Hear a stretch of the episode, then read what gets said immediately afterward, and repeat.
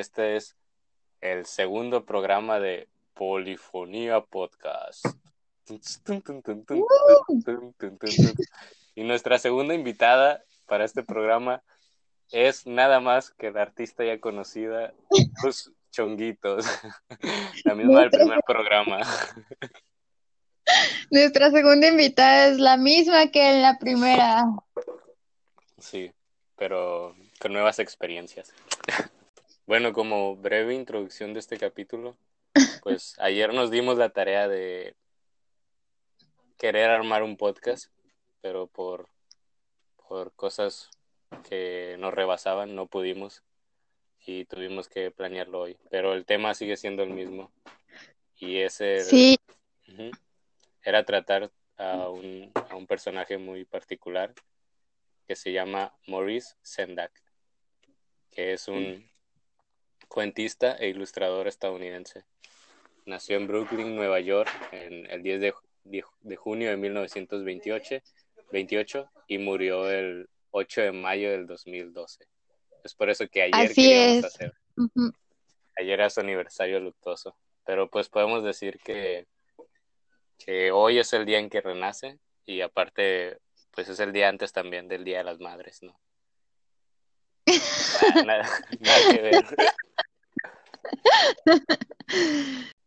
Pero sería bueno empezar a hablar de este personaje. Él vivió ahí en Brooklyn, tuvo una infancia medio enfermiza, ah, tuvo dos hermanos que lo apoyaron mucho, un hermano y una hermana. La relación con sus padres no fue muy buena, de hecho fue muy fea, pero se puede decir que la relación con sus hermanos tuvo todo lo que no tuvo la relación con sus padres. Él empezó a dibujar desde pequeño gracias al como a la influencia de su hermano, que también dibujaba y lo apoyaba, construían juguetes y, y eso fue una causa de lo por qué su papá los corrió después, porque pues no consideraba apto que dos hijos varones se la pasaran así haciendo juguetitos.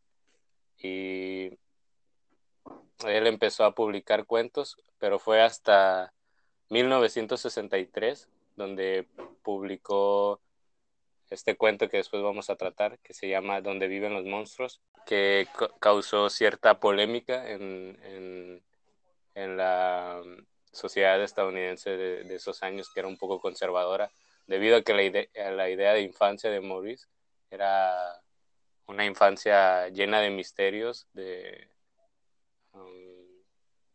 como de estímulos, sensaciones y que iban en contra un poco de esta idea de la infancia que tiene el adulto, ¿no? Como de, de niños ingenuos que se les debe enseñar, decir qué es lo correcto y qué, qué es lo incorrecto. Pues también hablábamos eh, justamente que, que Maurice no correspondía como al modelo de lo que se espera que sea un cuentista para niños, ¿no? Porque eh, en este documental que estábamos viendo sobre su vida, él es un, un viejo, lo hicieron cuando, entiendo que, que en algunas etapas, pero sobre todo cuando tenía 80 años, ¿no? Y él se refería mucho a que a que dialogaba a partir de la niñez porque era un momento que había sido crucial en su vida y también hablaba como de la niñez, no como una etapa que no cuenta, como en esta idea adul- adultocentrista de que hasta que uno crece es escuchado, que la niñez es un momento efímero, ¿no? Como un, como una etapa que no se toma en consideración. Y él decía justo lo, lo contrario, ¿no? Que dialogaba a partir de su niñez porque fue en su niñez donde, donde vivió grandes cosas que lo marcaron por el resto de su vida. Eh, también hablábamos sobre que, que no correspondía justamente a, la idea que tenemos porque en varios de sus libros él no estaba proponiendo una, pues una lección o, o- o como en las fábulas, una... Ay, se me fue la palabra. ¿Cómo se llama? Una moraleja. Una moraleja. Ajá, sí, sí, sí. sino que retrataba como a los niños en sus sentires y, y sus rabietas justamente, ¿no?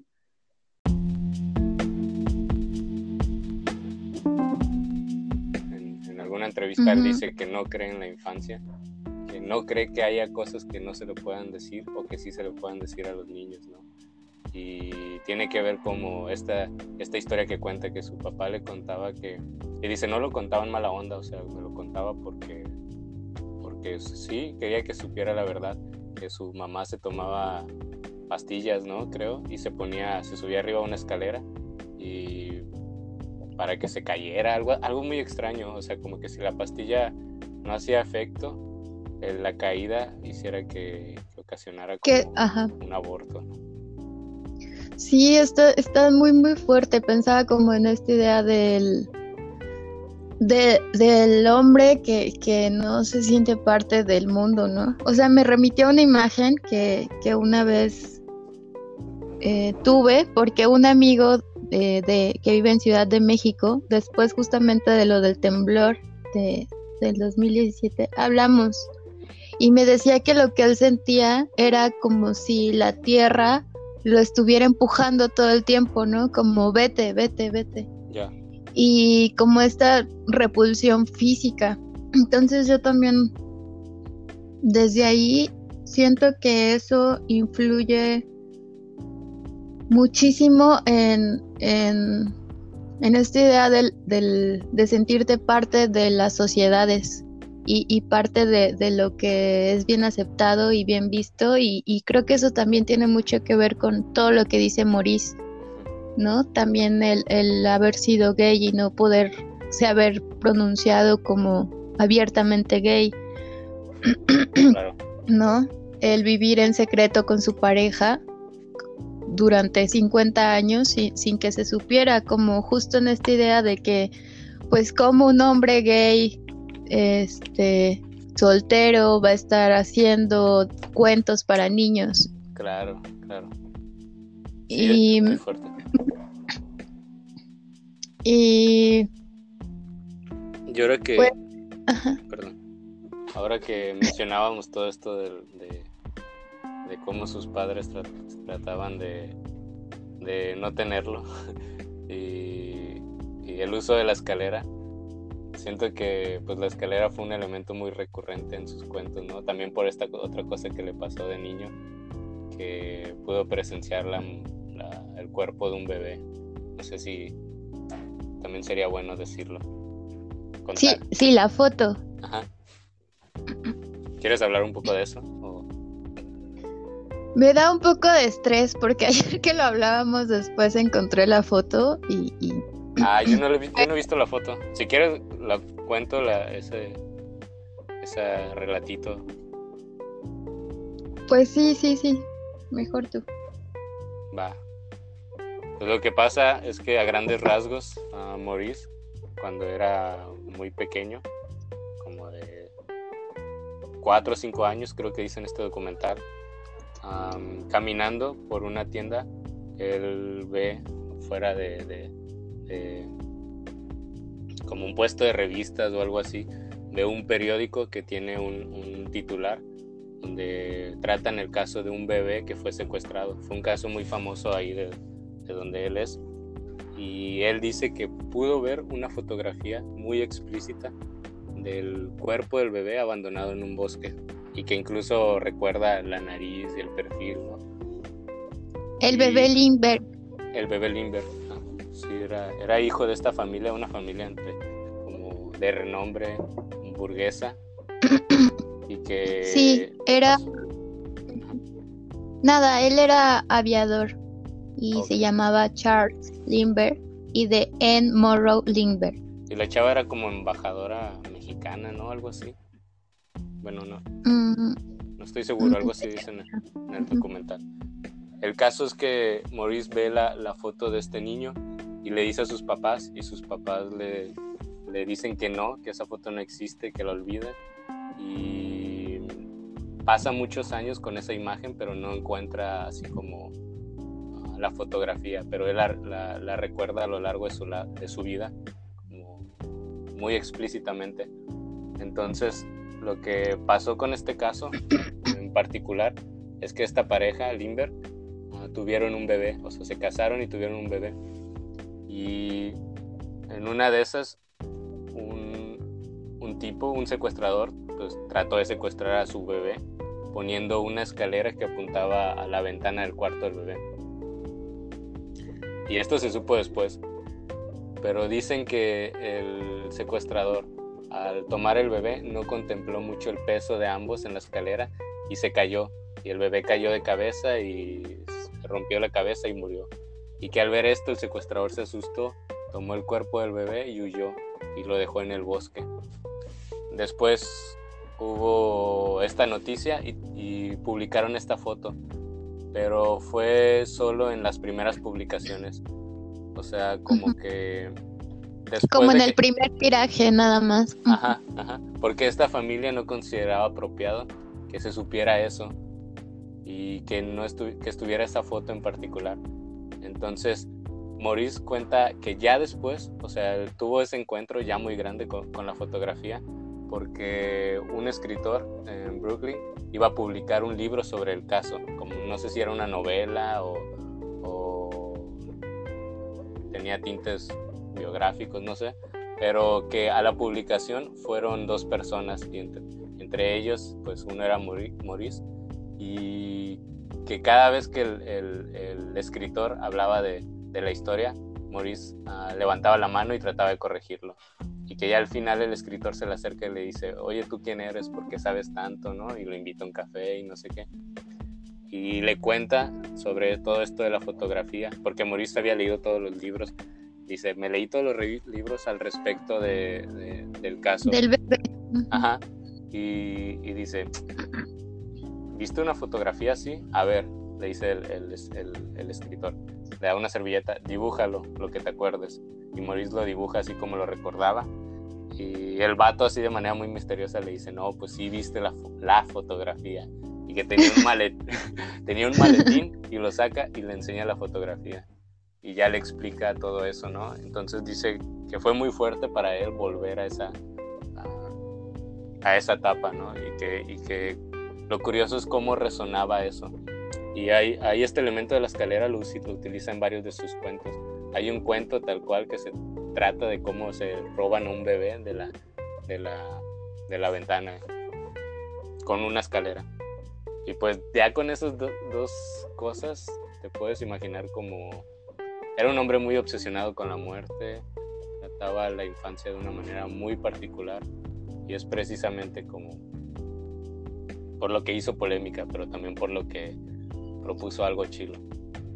Sí, y a mí me parece como también justamente algo muy de, o sea, algo que, que forjó como su carácter, ¿no? El que tú como niño estés seguro de que viste algo y que los adultos te digan que no es cierto, que eso no existió y que estés tan convencido de que lo viste y seas tan fiel como a eso, ¿no? Como a tu recuerdo y a tu sensación de que toda tu vida o, que gran parte de tu vida estés leyendo al respecto y buscando justamente remitirte a esa foto y hasta, o sea, pareciera un caso de éxito, ¿no? Aunque es terrible el hecho, pero que haya encontrado a alguien que tenía justamente la copia de esa fotografía y decir, ah, siempre existió. Creo que eso te puede reafirmar muchas cosas a, respecto a ti mismo, o sea, respecto a la, a la, pues sí, ¿no? Como esta idea de, de seguir lo que tú quieres hacer y, y, lo que tú crees y lo que estás seguro que, o sea, estas pequeñas certezas que podemos tener de pronto que nos dan como luz en los caminos que, que podemos recorrer y creo que es algo que también se ve mucho en su obra. Ah, estábamos diciendo ayer justamente algo como que para mí es muy disfrutable su, su obra en general porque siento que realmente hizo lo que él quiso cuando quiso y, y como, como quiso hacerlo. Em, pero que también tuvo esta gran aliada que, que, fue su editora, que se ocupó de que cada año él pudiera producir un libro y que se convirtiera en un gran ilustrador a pesar justamente de que, de que la técnica o, las técnicas que él usaba para ilustrar no retrataban niños como se supone que, tendrían que hacerlo, es decir, que no correspondían con los cánones estéticos que, se buscaban en la época para, para libros de niños, ¿no? Que le decían que estaba ilustrando de una forma muy europea.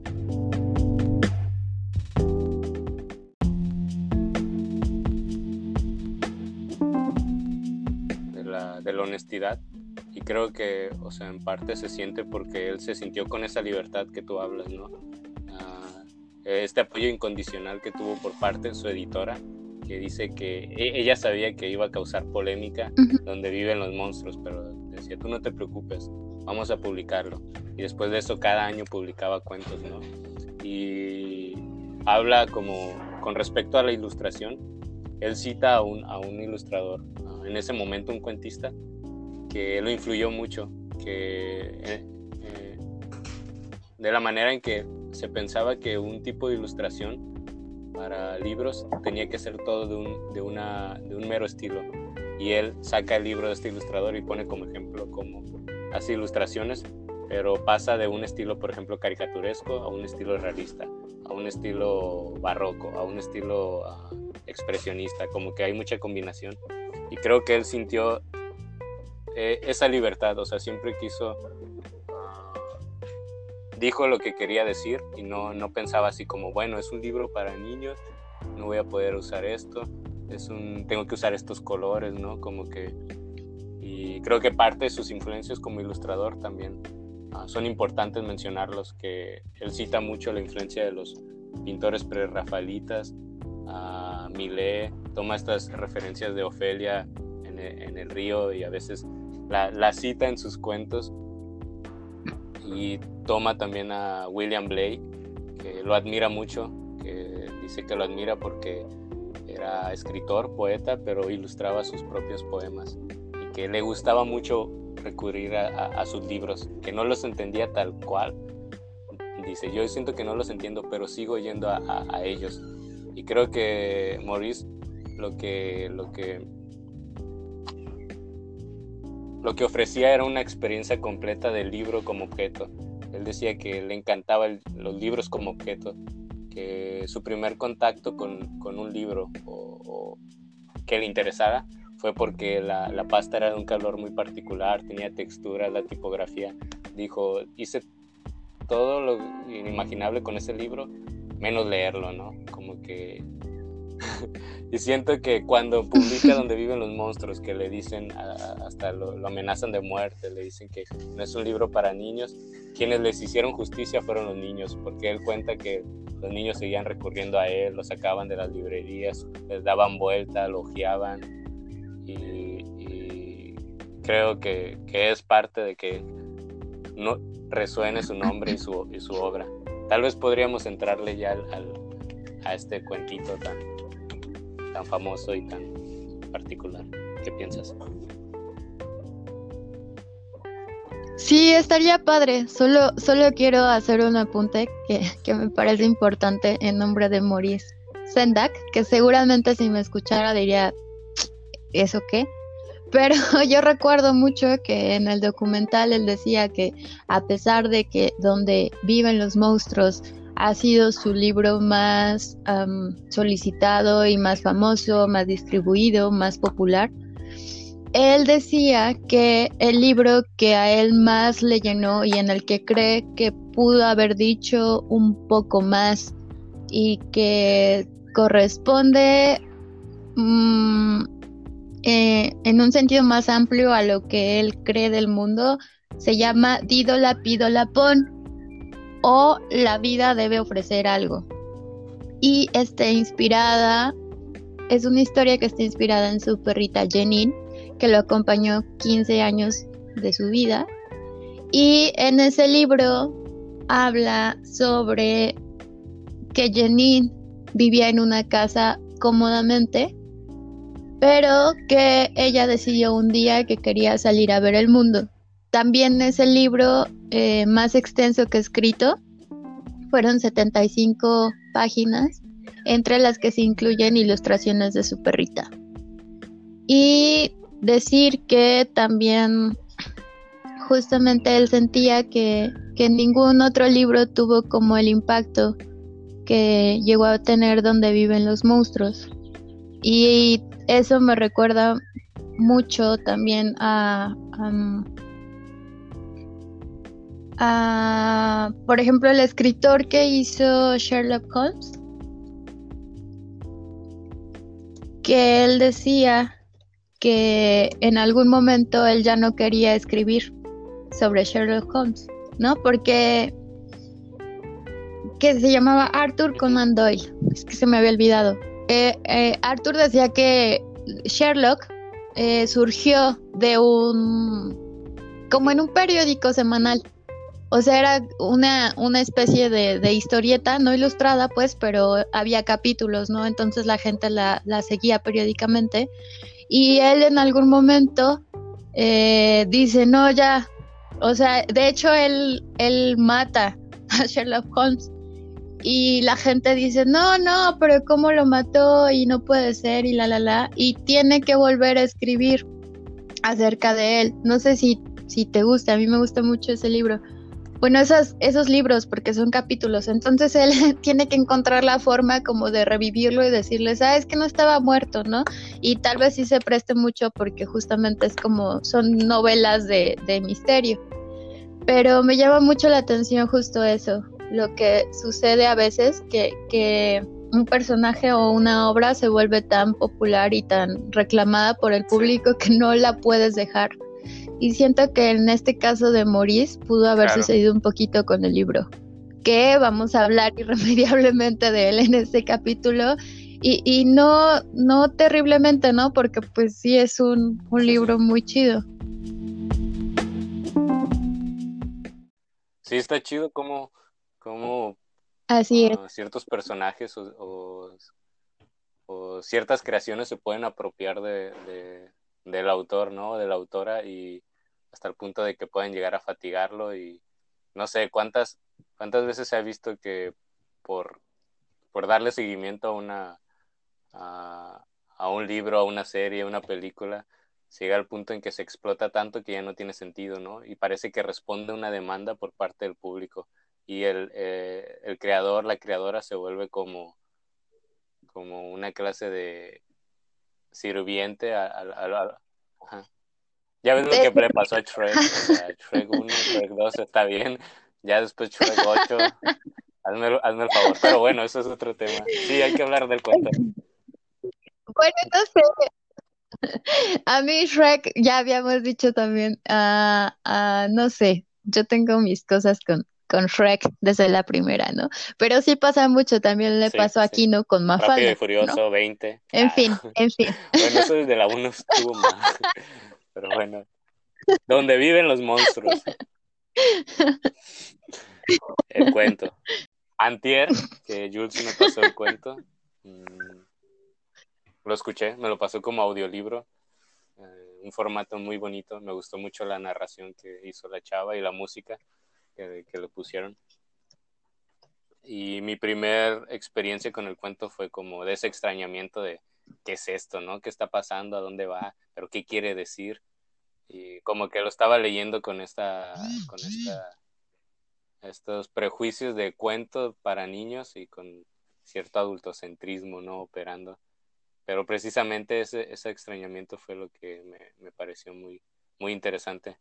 Básicamente el cuento es de un niño que se llama Max, que se pone un trajecito de lobo, muy chido, ah, y que anda ahí, anda ahí haciendo travesuras, es un niño muy inquieto, y en un momento me parece que su, su madre lo, le habla para que baje a cenar, y le dice que no, y la madre le contesta como, eres un monstruo, esto es muy curioso, ¿no? Como que la, las figuras de, de, autoridad, de padres, nunca salen, nunca sale ni, la, ni el el padre, la madre solo sale, se lee la voz, pero lo que dice es como, le dice, eres un monstruo. Y el niño se encierra en el cuarto y en su cuarto empiezan a crecer como muchos árboles, ramas, al punto en que se vuelve un bosque. Y de la ventana entra un mar y un barco muy particular porque tiene su nombre, dice Max el barquito. Se sube y empieza a navegar, dice que navega días, ah, semanas, meses, casi, casi un año, dice. Y llega a una isla donde hay unos unas bestias, unos monstruos uh, muy chidas, están ilustrados muy chidas. Y, y, llega y, y, se lo tratan de se lo tratan comer, se lo tratan de comer, pero Max uh, los mira fijamente a los ojos, a sus ojos amarillos, y, e impone su autoridad.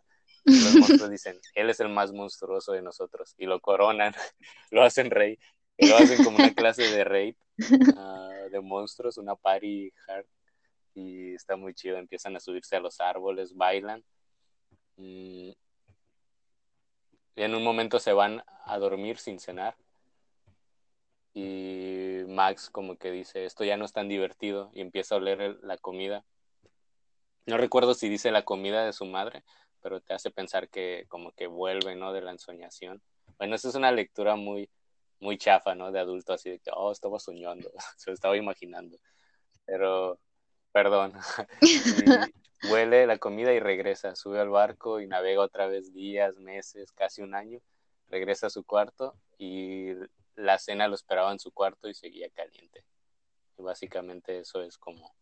Aparentemente no hay muchas cosas en cuestión de, narrativa, ¿no? Tú decías ayer como no hay muchas acciones, uh, pero creo que es muy rico en, en, las lecturas que se le pueden dar, ¿no? Y, la cuestión de que todo es una experiencia continua.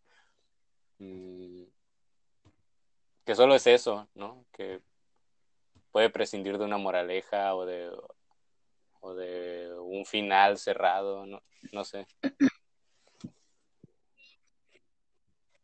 Sí, y está, y está bien padre justo por como, como se hizo la ilustración, lo que tú decías, ¿no? Que, que te ofrece como una experiencia uh, lo más completa que se puede.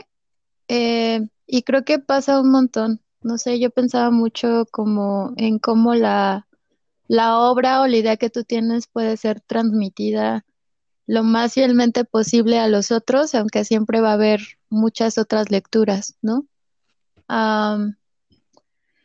Bueno, ya refiriéndose específicamente al cuento, está bien padre también porque, como decíamos, no era políticamente correcto, eh, en el sentido de, que la mamá justo dicen que como si se, es que es una palabra muy fea, pero, pero se usa, ¿no? Como si se rebajara al, al nivel del niño al decirle que es un monstruo. Y como esta palabra juega un papel, eh, casi, bueno, literal, ¿no? En la mente del niño, porque justo lo que piensa es, ah, claro, entonces soy un monstruo y, y lo que él hace es irse hacia, hacia un lugar donde los monstruos existen. Ah, y como es el más monstruoso de todos, entonces es el rey monstruo. Pero entonces también pienso un poco como, como qué sentimiento uh, podría evocarse desde ahí. Es decir, ser el más monstruoso de los monstruos por haberle gritado a tu mamá, ¿no? y, y, lo fuertes que pueden ser los sentimientos de, de los niños, aunque a veces ellos lloran o, o, hacen berrinches y decimos, bueno, no, no es para tanto. A, a, mí me parece muy rico justamente porque creo que sí se, se adentra en un mundo que de pronto es no visto por, por nosotros cuando nos convertimos en adultos. Y es muy interesante regresar a esas sensaciones y, y, la identificación y decir, ah, claro, sí, yo también cuando era niña me pasó esto y, y todavía me acuerdo, ¿no? Y, y cómo estas palabras adquieren un, una, un sentido literal tan fuerte y cómo el, el que alguien te pueda decir, tú eres esto, denominarte de cierta forma, como Jules Chonguitos. Nunca me a Te... Saludos a Charlie. y a Marian. No, pues eso, ¿no? O sea, ¿qué, qué tan fuertes pueden ser las denominaciones que hacemos eh, sobre los niños? Y me pareció muy interesante que tomara justamente eso como una oportunidad de creación, porque también se puede, y, y también podría incluso satirizarse, ¿no? Y, y esta onda del niño de decir, ah, ok, bueno, soy un monstruo. Y, tal vez no, no se remite solo como al, ay, ¿cómo me siento respecto a esto? O me siento mal porque mordí a mi mamá. Tal Sí, vez sí. también va justo hacia lo otro, ¿no? Hay una parte del cuento que a mí se me hace muy, muy peculiar. Bueno, cuando me lo mandaste, a mí me sonó porque hice, ah, hice el puente directo con esta canción de Al J. Lo, lo vamos a castellanizar porque para, para que no nos infringen ahí los derechos. Al J tiene esta canción que se llama Breeze Block. Breeze Blocks, sí, Breeze Blocks. Y al final, cuando Max está yendo al barco, salen los, los, los monstruos. Esa es la canción. Derecha. La voy a poner bajito, bajito, Cuando los sigue hablando. Tratan de detenerlo así con su rostro de monstruo, sus dientes monstruosos, sus garras monstruosos. Le dicen, no te vayas, Max. Te comeremos, te queremos tanto. Algo así.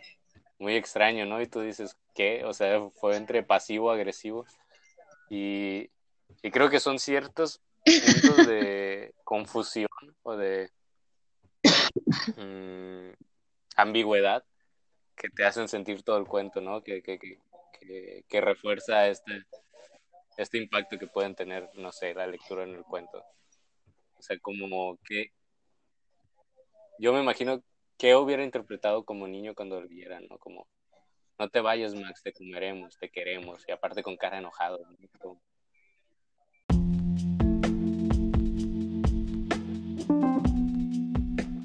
Ok, vamos, vamos a, entonces vamos a ¿qué hablar de la película. Seguimos con el cuento. Este, sí, no, está chido, nada más, este, mm, como mencionaste KW, tal vez como hacer una explicación como súper, súper básica de lo que fue la película. Por ejemplo, KW es el nombre de una de los monstruos que aparecen en, en la película, ¿no? Porque pues también supongo que hay muchas personas que aún no la han visto, aunque se hizo medio popular. Fue una película que se estrenó en 2009, no de Spike Lee, sino de Spike Jones. este, que bueno, Spike Jones eh, después hizo Hair, que es otra película que también está como bien chida y, y súper extraña. Él primero hacía hacía videos musicales, ¿no? Eh, y se le conoce mucho, mucho por eso. Pero también hace cine, escribe cine y actúa cine. se casó luego con Sofía Coppola, la la la, ha trabajado Wow. con My Chemical Romance. Eso no sabía. Digo, con... No es cierto. Co- No es cierto, es que me equivoqué. también se datos. Con los Chemical Brothers. Con los- Así súper random todo, ¿no? No, con los Chemical Brothers. Este, Con la banda del recuerdo. con Chabelo.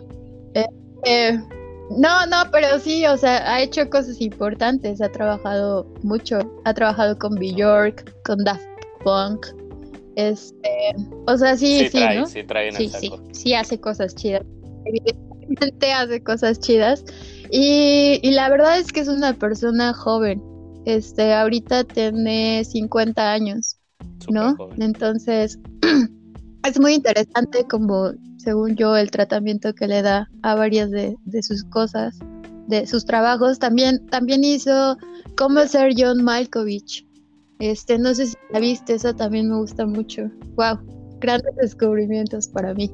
Em, bueno, en fin, eh, el libro, digo, la película se hizo, eh, pues sí, eh, como ya dijimos, eh, con base en el cuento que hizo Maurice.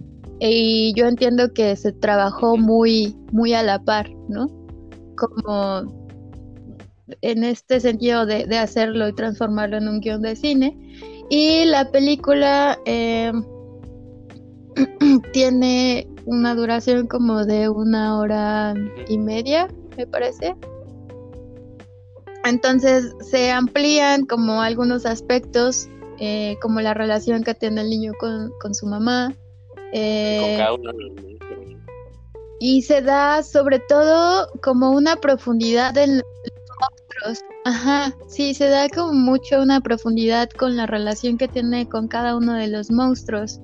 Que eh, tal vez para que quede un poquito más, más claro, estaba pensando justamente en qué podríamos denominarlos y ya vamos hablando como de eso. Es decir, hay, hay varios personajes que son Carol, KW, Douglas, Aira, Judith, Alexander y el toro. Eh, el toro es todo un personaje, así es. Entonces, em, pasa básicamente lo mismo que en el libro, pero eh, tratan mucho como este intervalo entre que el niño llega, lo hacen rey, conoce a, bueno, conoce a todos estos personajes, lo hacen rey y hay una serie de conflictos con, con estos personajes y finalmente pues regresa a casa también, ¿no?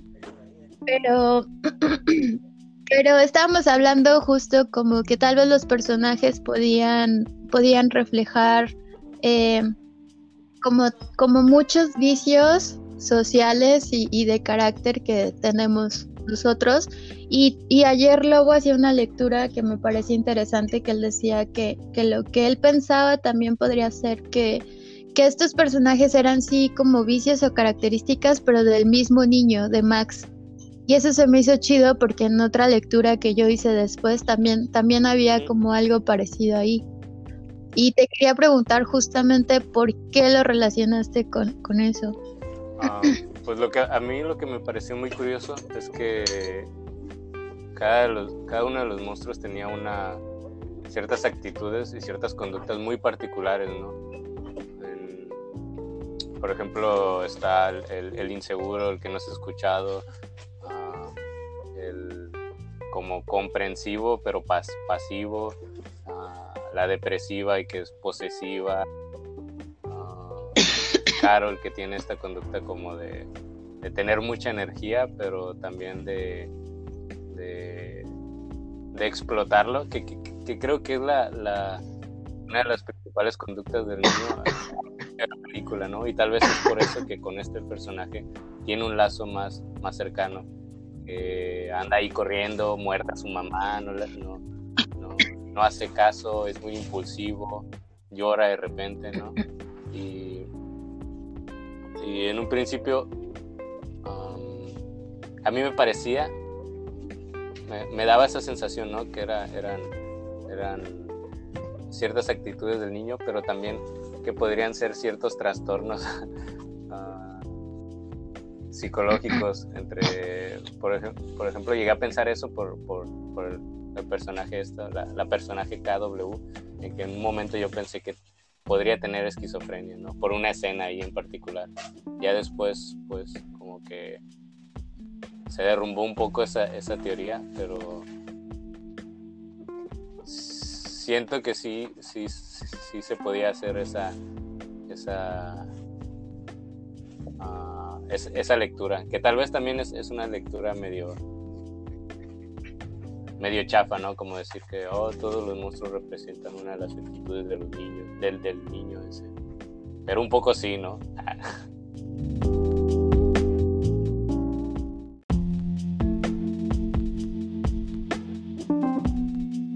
O sea, a mí, yo creo que todas las lecturas son válidas en tanto que le significan a uno, ¿no? No creo que nada sea chafa.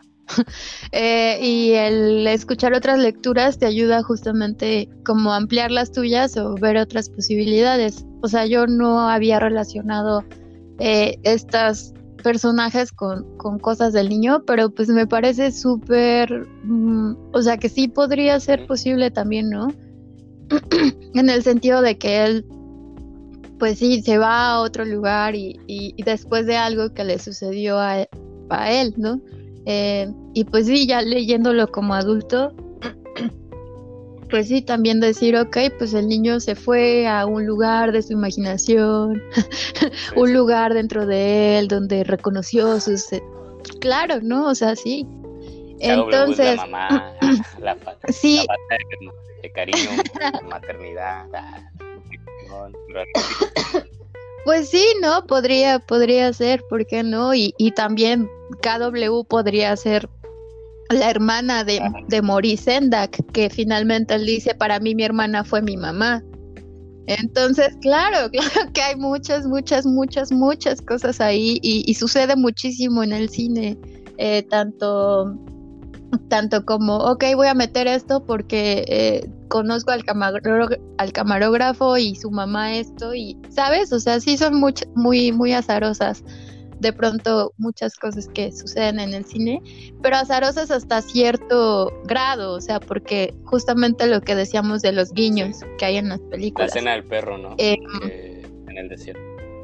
Ajá, la escena del perro, que, que, que sí, cuando ves esta parte de la película, cuando, cuando Carol le está mostrando el imperio a, a Max, ¿no? Que le dice, todo esto es tuyo. este, y van en el desierto, un desierto grandísimo, hermoso, amarillo, vibrante. Y entonces pasa un perro y, le dice Max, oye, ¿qué es eso? Pero es que es un perro gigante. Y pues Carol le dice, ah, es un perro, ¿no? Normal. Y, y decíamos que, que, bueno, a mí esa escena cuando la vi al principio me votó, dije, ok, ok, es un mundo diferente donde pasan cosas bien raras, ¿no? Pero luego cuando leíamos de Maurice Sendak y leíamos de Jenny, su perrita, pues decía, ah, claro, puede ser un guiño a la perrita de, de este man, porque también se dice que ella apareció en toda, toda, toda la obra de Maurice. Sendak, ¿no? Aunque no fuera la principal, siempre aparecía en una ilustración. Y también, pues, el niño, o sea, también Max en la película al principio tiene un perro y creo que es de las primeras Sí. imágenes que aparecen ahí. Que va a tener la, este podcast va a tener la Entonces-. Sí, gracias por eso. Eh, Entonces sí, sí es cierto, la primera conexión que hace Max al llegar eh, y la primera identificación es con Carol, porque están ellos, está, llega como al bosque y entonces ve una luz y es que está ardiendo algo, ¿no? Se acerca y se da cuenta de que hay una serie de monstruos que son que son muy chistosos porque son como unas botargas grandotas, este, muy bonitas. Está, el, el arte es muy, muy bonito. A mí me gustó muchísimo. Después entiendo que estas cuestiones han sido animadas Pero también digitalmente. usaron botargas. Y si no es así, Bueno, yo leí que usaron entre muñecos y, y, o sea, botargas tamaño real, o sea, que hubieron personas dentro de las botargas y aparte ah, digitalizaron ciertas, pues sus caras y cosas. Lo cual es lo hace muy bonito. sí. Y, y hay actores, eh, sí, evidentemente hay, hay actores, ¿no? Que, que prestaron sus voces y, y, y como toda esta dinámica de las caras. Este, gente importante, estaba leyendo como ayer sobre los actores, pero, pero bueno, bueno. Entonces, a este, actores mm, que, están viendo esto. Uno, de- unos de los miles. James Gandolfini, a Lauren Ambrose, a Chris Cooper, a For ah, ya. Este, a Catherine. O'Hara, a- amigas, amigas. Este, entonces llega. Ay, perdón. Y, y, y están como estos seres, y está Carol, eh, todos están como inmóviles, sacados de onda, y está uno de ellos, Carol, destruyendo las casas, que son como nidos de pájaro grandísimos, ¿no? Y entonces... ¿Qué pasa entonces? Entonces, pues él se acerca, ¿no? Como que siente esta energía de que Carol está destruyendo las casas y los otros monstruos están así como tratando de detenerlo, ¿no? Como oye, ¿qué te pasa? Tranquilízate. Y Carol dice, es que na- nadie, nadie me entiende, ¿no? Todos ahora están en mi contra y menciona a KW, que desde que se fue ya no podemos estar unidos y, y, y él tiene esta energía de estar destruyendo y corriendo. Y pues en ese momento, bueno, yo conecté todo lo que había pasado Max antes con, con su mamá, con su hermana, con los amigos de su hermana, que sentía Max que no lo escuchaban, ¿no? Y que, no tenía alguien con quien jugar. Su, mamá estaba como, muy en el trabajo o estaba con, una cita, ¿no? Con un señor que lleva a la casa. Y en ese momento como que Max se solidariza con Carol y corre y grita y toma un palo y empieza a ayudarle a destruir las cosas. Y todos se quedan como, ¿quién es este morrillo? ¿Qué onda? ¿De dónde viene?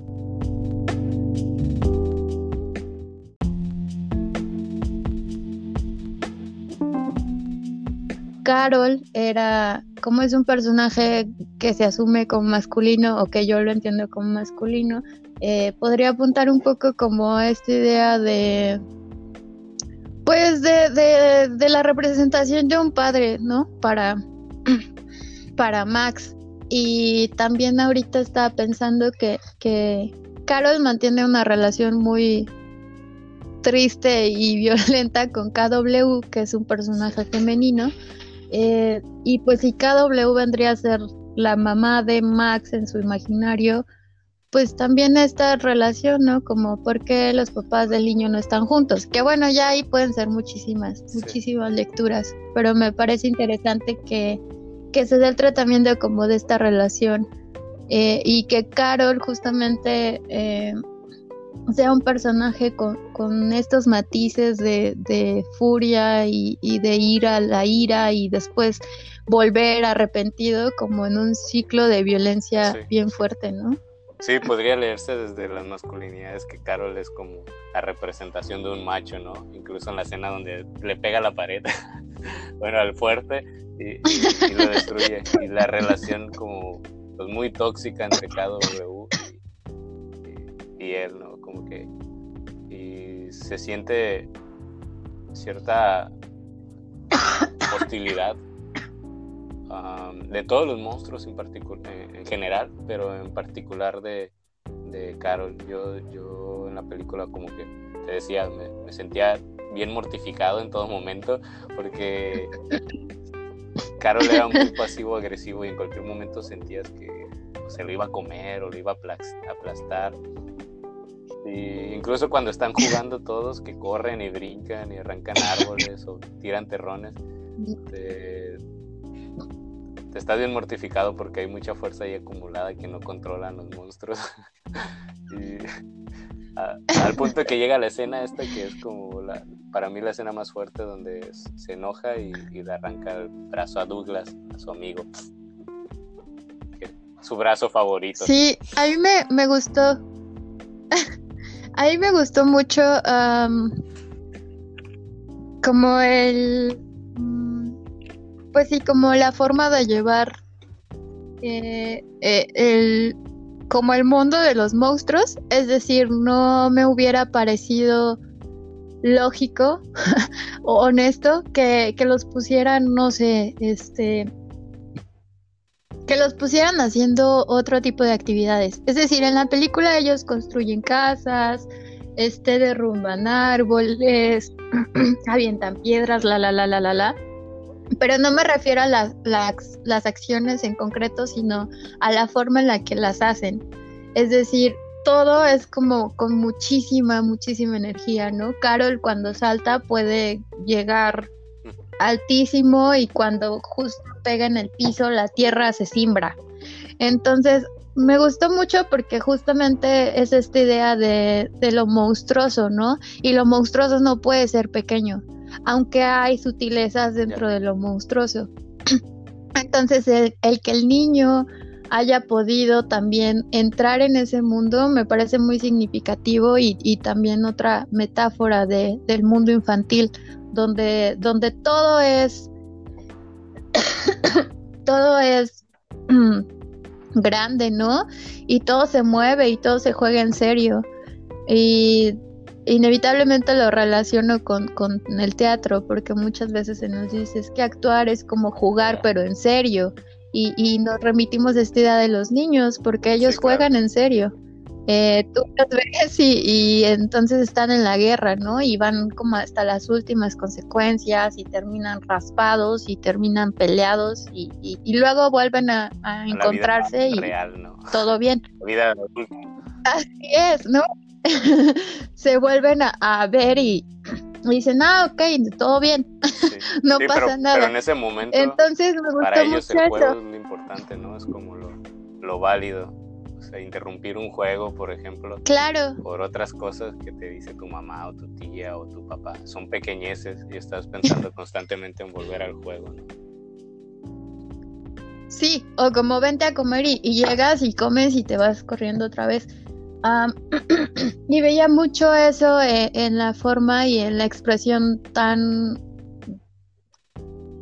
como ah, como en la- identificar este tipo de emociones. Por eso me, me resultó como muy interesante que estuvieran dentro de los monstruos, ¿no? Porque pareciera que pareciera que los sentimientos en los niños podríamos definirlos como, ah, e- es, ira, ¿no? O es miedo, o es alegría, pero evidentemente hay un montón de, de combinaciones de, de sentimientos y creo que también se llega a eso en las partes sutiles donde los monstruos hablan de, de lo que les afecta y, sí, y les duele, ¿no?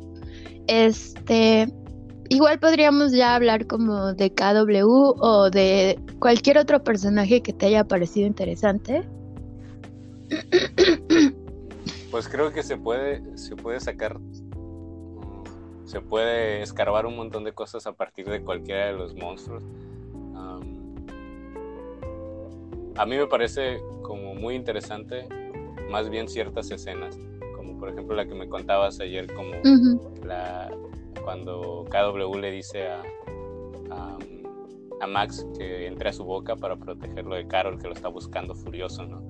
Y lo que representa esa escena, ¿no? Como de, de cierta maternidad que protege, ¿no? Como, o sea, se ve como Max entra al, al estómago de, de Carol y, y- digo de KW. No, de KW. y en, eh, que es un elemento de protección, pero también en un momento le dice, no puedo respirar, puedes sacarme, y que también como esa protección puede llegar a la asfixia. ¿no? También, bueno, a- antes tal vez de que nos hables de eso, cuando, cuando hablábamos del, del desierto, que, que- que decías cuando le muestra el- su reino, Carol, a, a Max, que hay una parte que es todo desierto, para mí fue muy interesante ese elemento del desierto, que no es un desierto estático, ¿no? Es como un, un desierto que se va expandiendo.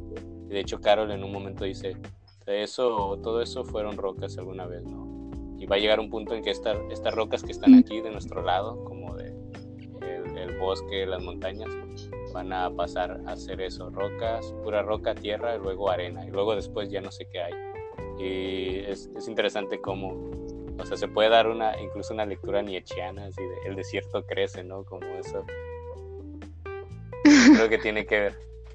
Es verdad. Como que uno, uno piensa No, que cuando va a la película, si solo ha visto el cuento y después va a la película, bueno, a mí me pareció que, que uno podría pensar como, no manches, se tomaron un montón de libertades, ¿no? Como de dónde sacan todo esto, que son libertades muy, muy, muy interesantes y muy ricas.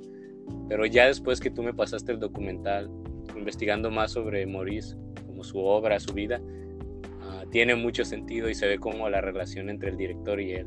O sea, como que no parece un salto muy grande ya que, ya que ves todo el panorama.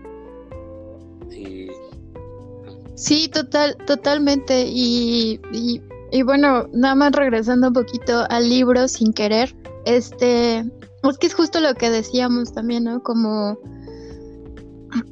como que el libro está tan bien escrito que en poquitas páginas, porque es un libro chiquito, eh, te puede decir muchísimo, ¿no? O sea, la forma en la que está escrita y la síntesis que se hace de, tantas cosas, a mí me pareció muy, muy interesante y entonces entendí que claro, que, que la película eh, justamente por eso, por eso estaba sucediendo, porque todo lo que no se dice en el libro o, las lecturas que se pueden hacer del libro eh, se pueden traspolar a, lo que se ve en, la película, ¿no? Y evidentemente es una lectura, pues cuando el texto pasa de estar en papel a, a, ser como el pilar de otra construcción artística, pues evidentemente hay licencias y hay permisos y está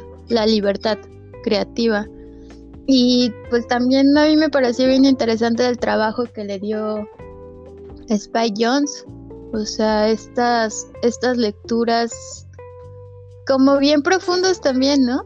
Porque hay muchas cosas que sí están explícitas y están dichas y tú las ves, pero también hay un montón de otras cosas que no están. Por ejemplo, yo no me había fijado en, en esta lectura que se puede hacer del desierto, ¿no? Yo nada más decía, qué bonita foto. Ah. qué padre, ¿quién lo hizo? El color, la botarga. Ah, qué chido. eh, ah, porque pues para quien no sepa, luego ahorita está en Sonora, entonces. Estoy sentado en, una bolsa de hielo. Porque hashtag Pensé que ibas a decir que en una cactácea gigante. Eh, sí, está muy interesante esa lectura de, de, del tiempo también en la película yo, o sea, si pensara en la idea, en cuánto tiempo pasó en la, en la película, o sea, como en este, como en este desdibujamiento del tiempo, ¿no? Pues desde que él se va y, pasa días, meses y atraviesa los años, ¿sabe? O sea, y, y, y está chido justamente entrar como en esta especie de convención donde, donde es otro lugar, otro país, quién sabe, quizás en este mundo o en otro, y entonces todo eso es, muy, muy posible. Y, que se puede extrapolar, por ejemplo, a una lectura desde la cuarentena, ¿no? Como esa desarticulación del tiempo que trae. no, no es cierto, estoy mamando. No, está, chido. O sea, el otro día luego estaba como escribiendo algo ahí en su Facebook de, de los tiempos así. Lo pueden leer si quieren. eh, sí, y mm, quería decir a, ese respecto que también me pareció muy bien hecho justo como la relación que se establece, que ya lo había dicho, ¿no? Que, que se establece entre el, niño y, y, los personajes, porque decíamos que a pesar de que son botargas, sí llegas a identificar como sentires, ¿no? Con, los personajes y eso facilita mucho que en esta parte que, estaba diciendo Lobo, eh, es que hay una parte donde Carol se enoja y entonces descubre que, que Max no era rey y se siente traicionado y, y, el que le dice, el que le devela que no era rey es su amigo Douglas, que está representado como si fuera un pájaro, ¿no? Un poco, un, un poco como un papagayo, me atrevería a decir blanco. Entonces, eh, Douglas a mí es un personaje que me gusta mucho porque decía Lobo ayer, usó la palabra como asertivo y me parece que sí, que sí es, es lo que podría definirlo. Es asertivo, pero falla un poco quizá como en la pasividad que tiene con, en relación con Carol. Entonces, eh, me gustó mucho como esta especie de bondad de él dirigir su atención hacia, hacia, hacia sí mismo en lugar de, de, que la atención siguiera sobre Carol, sobre Max, ¿no? Y, y entonces pasa lo que dijo Lobo, que, que Carol se enoja y le arranca el brazo a Douglas. y... Su brazo favorito. sí, eso es importante, es su, es su brazo favorito. Y, y pues entonces ahí ya devienen otras cosas. Y a lo que iba con todo este preámbulo es que entonces Carol se va siguiendo a Max y le dice, te voy a comer. Y entonces cuando Carol lo va siguiendo, yo, yo también llegué a sentir como esa desesperación y de decir, corre, ¿no? Y, miedo. Y me pareció muy interesante que, que una botarga me provocara miedo. Ah, después KW lo, lo lleva a su boca porque es el único lugar seguro y eso está bien fuerte, ¿no? Como como tal vez esta madre siente que el único lugar donde, donde el hijo estaba seguro era antes de que, de que saliera al mundo. Y como esta imagen del niño dentro de de KW pareciera remitirnos un poco al, vientre materno. Ah, y, y, me comentabas que algo así también como, como te había dicho tu mamá, ¿no? Respecto a... Ah, sí, cuando, vi, cuando, porque vimos la película todos juntos, ah, mi mamá dijo que uno... No es cierto, yo no la vi. Ah, ya. Por Skype. bueno, mi mamá dijo que uno de los primeros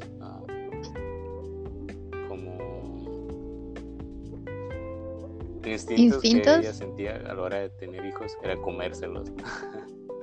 y mi papá decía como, ven, yo los protegí, que no sé qué.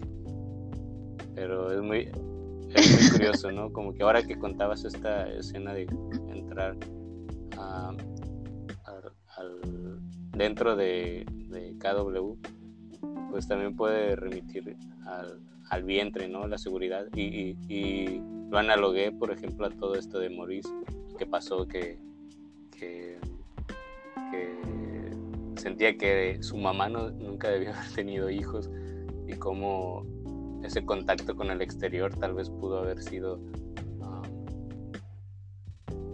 pues una realidad dura, ¿no?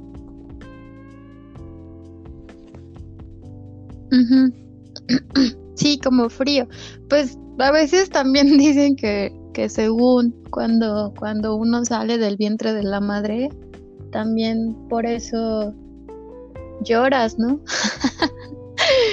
o sea, eso es lo que se dice, pues no digo que tenga ninguna base científica, pero es... Acabo de recordar, y en el documental, Maurice dice que, que él no lloró, que, que se rió, y que su papá le decía que era, le parecía muy curioso que, que fuera tan chistoso, ¿no? Como que se riera.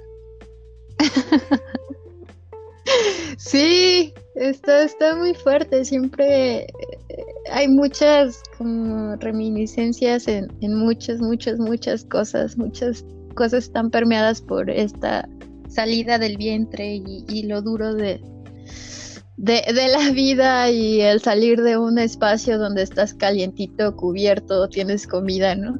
Como salir a, a que te pegue el aire en la cara. Ah. Donde pasas de la leche de tu mamá a la leche de polvito. Para esto me tienen así. A esto me trajeron al mundo. y pues nada, está, está interesante. También algo que decíamos ayer, que, que tú decías de, de Bob y Terry. Ah, sí. Los pajarracos esos. Los búhos. Unas lechitas que, son amigas de KW, a las que les pide consejos. ¿Quieres hablar un poco de eso? O llevamos una hora 18 minutos grabando. Podemos terminar con este. algo, algo pequeñito. Pues creo que podemos hablar muy muy rápido de eso porque, porque ya lo dijimos.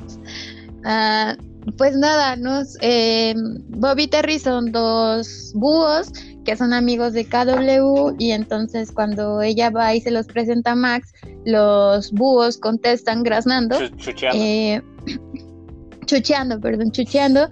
Y eh, contestan chucheando. Perdón que me ría, es que ayer no encontramos el término y luego lo encontró, entonces ya eh, lo, lo tenemos que acuñar a esto. Estaba chucheando y pues no se le entiende, ¿no? Bueno, yo no le entendí y cuando llega eh, se los lleva y entonces se los presenta a sus otros amigos y ellos sí le entienden. O sea, los, los búhos siguen chucheando y resulta que son dos seres muy sabios y son muy chistosos y sucede que Carol no, no les entiende y se siente mal y se va porque aparte está como celoso de que KW se ve bien con ellos. Entonces va y se va a mirar el mar y Max va detrás de él y le dice, pues es que no entiendo por qué les parecen tan chidos y yo no les entiendo, ¿no? y Max le dice, pues yo tampoco. Entonces ya después Lobo decía que, los papás de, de Maurice pues eran polacos y no hablaban inglés. Y desde ahí hicimos la relación con tal vez estos personajes, tal vez sí, tal vez no, pero como también el lenguaje eh, es poder y el lenguaje también puede ser bien excluyente cuando uno no, no sabe lo que, pues lo que se está diciendo, ¿no? O sea, simplemente hay muchos, muchos ejemplos de eso y podríamos seguir ahí como explorando un montón de cosas respecto a, lo que es la vida de Maurice y la vida de, Spike y nuestras vidas y las lecturas que, hacemos de todo eso. Y nada más quería decir algo súper rápido de otro personaje que me gusta mucho. y era el, el toro. Y decíamos que es interesante porque en toda la película él no habla, pero al final dice, eh, cuando se despide del niño, como en esta indecisión, le pregunta que si va a hablar bien de ellos. Y, y Max le dice que sí. Entonces, eh, a mí siempre me han llamado mucho la atención estos personajes que no hablan, porque también creo que le damos una relevancia y un lugar de privilegio a, justamente a la palabra, ¿no? Y como lo estamos haciendo ahora al grabar un podcast y no comunicarles a través tal vez solo de imágenes con, ciertas cosas y me parece muy interesante.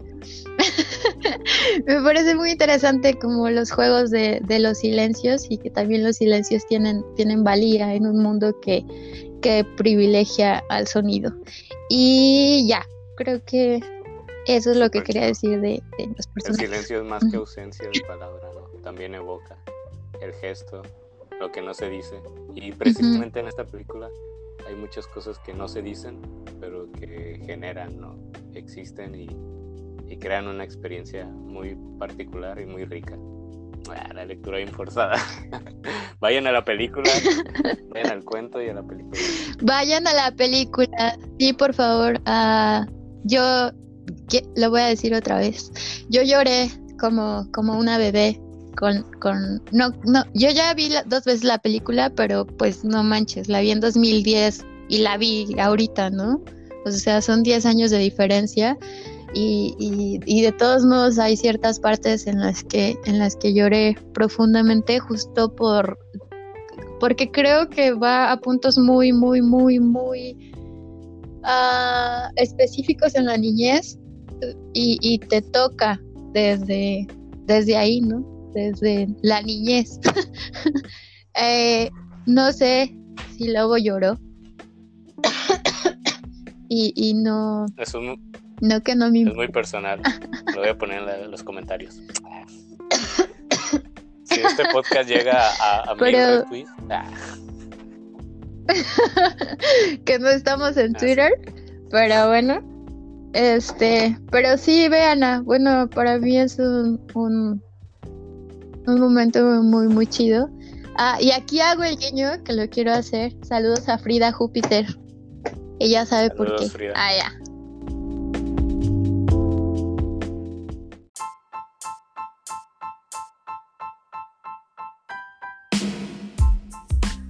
Este, no sé, pienso que si alguien llega a escuchar este podcast. Si llega hasta aquí. que si alguien, alguien. Un alguien, este, llega a escuchar el podcast, eh, estaría como bien, bien interesante. Justo como que pudiera tal vez comentar como uh, si le pareció bien, si le pareció mal. Bueno, no, eso es muy blanco y negro, ¿no? Pero más bien como tal vez compartir alguna experiencia o cualquier cosa que quisiera decir al respecto. Pienso que sí es un, un cuento y, una película que, que se ha difundido como mucho, ¿no?